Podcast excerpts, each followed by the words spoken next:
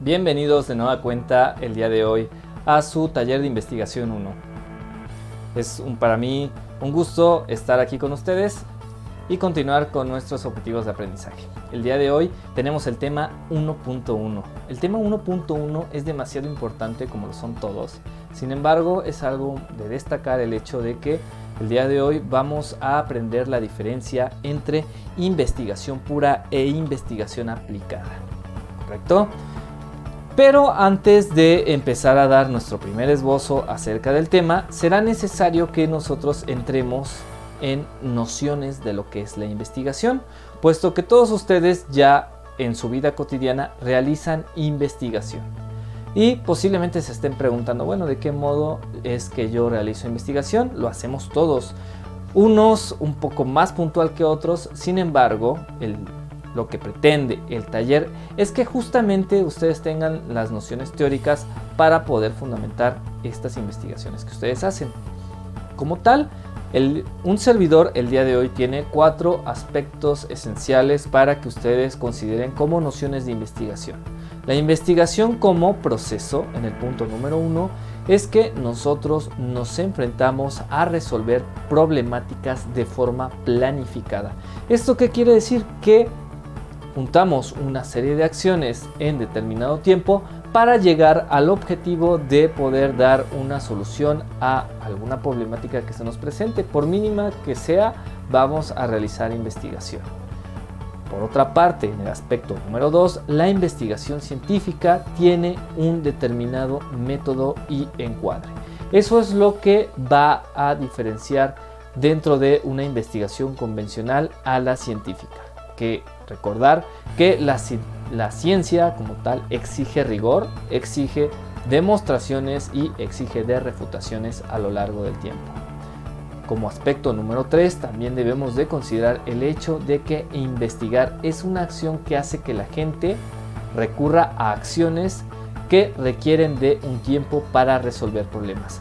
Si ustedes no toman en cuenta el tiempo, básicamente estarían desocupando o no estarían aprovechando de la mejor manera un recurso tan valioso y que no regresa para nadie.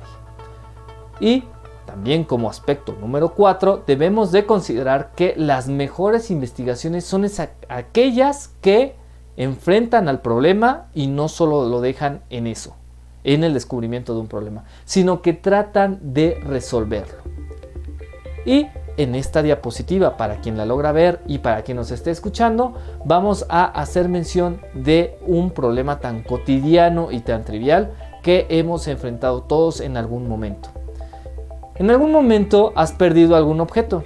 En esta diapositiva estamos observando unas llaves. Cuando tú pierdes ese objeto, entra en ti de, entrada una ansiedad por tratar de descubrir dónde es que lo dejaste y empiezas a hacer una serie de indagatorias, empiezas a hacer recordar, empiezas a preguntarte a ti mismo, ¿dónde fue el último lugar donde lo vi? ¿Dónde fue el último lugar en donde lo ocupé? ¿Dónde ocupé esas llaves? ¿A quién se las presté? ¿Dónde pude haberlas dejado? Y es aquí donde nosotros, donde dentro de nosotros, en nuestro interior, surge al pequeño investigador que nosotros debemos de desarrollar en este taller ya que el hecho de descubrir que tienes una carencia de conocimiento es algo muy interesante, porque surge en ti esa necesidad de tratar de descubrir dónde es que dejé el objeto que a muchos de nosotros nos ha pasado que hemos perdido. Y como tal, las investigaciones cotidianas son aquellas que realizamos todos los días y en un sentido más amplio todos somos investigadores. Es lo que a la conclusión que podemos llegar. Si yo llego a mi casa y me encuentro con que perdí esas llaves, lo primero que voy a hacer es, como ya lo mencioné, empezar a generar muchos cuestionamientos. Y es aquí donde surge la pregunta muy necesaria. ¿Para qué debemos de investigar? ¿Qué, es, ¿Qué finalidad tiene que nosotros investiguemos?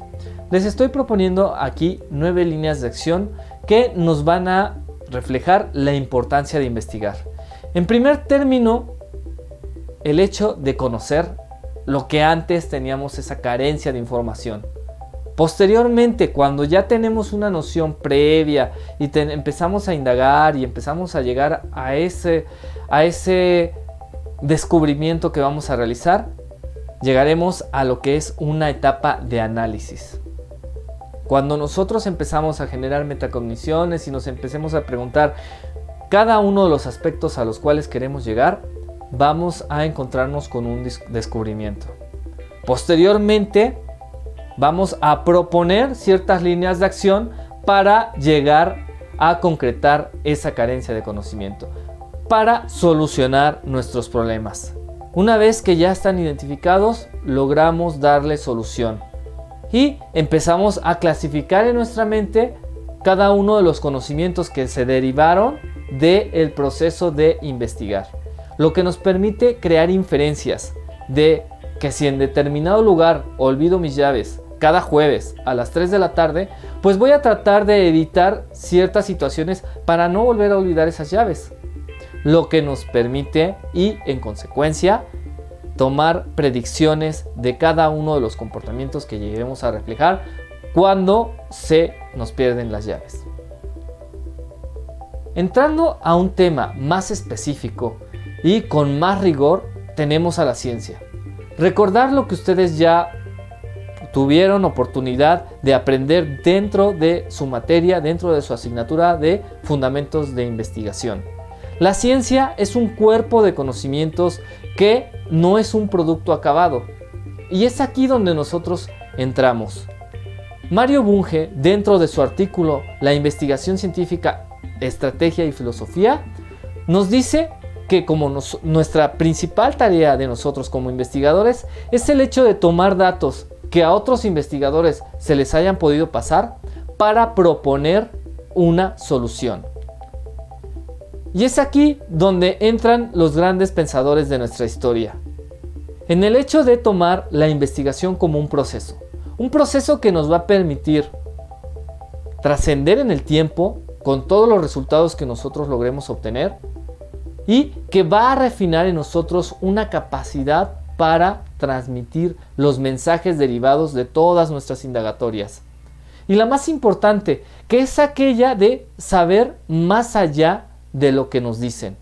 El hecho de que nosotros podamos mm, tomar inferencias, eh, empezar a tratar de buscar caminos para salir de nuestra propia ignorancia. Eso es justamente donde radica la importancia de la investigación.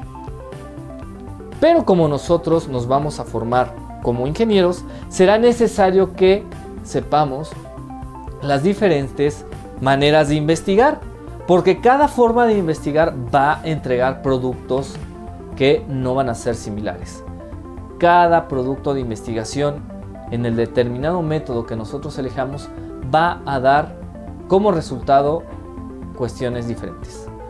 Y como tal, tenemos ya entrando en materia de investigación, investigación pura. La investigación pura también es conocida como teórica, dogmática o básica.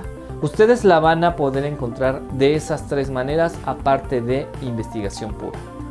Teórica, dogmática o básica. La investigación pura tiene la finalidad de entrar dentro del proceso científico en la generación de conocimiento por el simple hecho de llegar a la verdad. ¿Esto qué significa? Que con las indagaciones que nosotros empecemos a abordar dentro de la investigación pura, vamos a lograr generar conocimientos que nos permitan trascender en el tiempo y que sirvan de un reforzamiento para que diferentes investigadores nos tomen en cuenta. Como ejemplos de profesiones que utilizan la investigación pura, tenemos al astrofísico que pretende llegar a el conocimiento del origen del universo, al biólogo que empieza a observar partículas, el comportamiento que ellas tienen para indagar acerca del origen de la vida. Y a la psicología, ¿por qué no? Que es aquella que mediante las observaciones empieza a generar cuerpos de conocimiento que nos permitan saber las conductas del ser humano mediante determinados hechos. Entrando en investigación aplicada también la podrás encontrar como investigación práctica, empírica y descriptiva.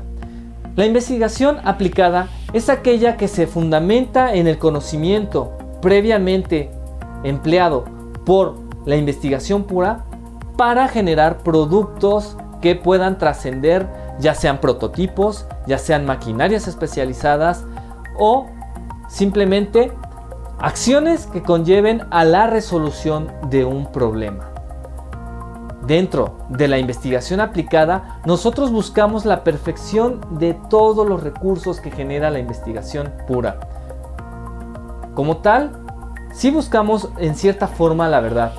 Sin embargo, lo que mayormente predomina dentro de la investigación aplicada es el hecho de que genere una solución y sea de utilidad a diferentes problemáticas sociales.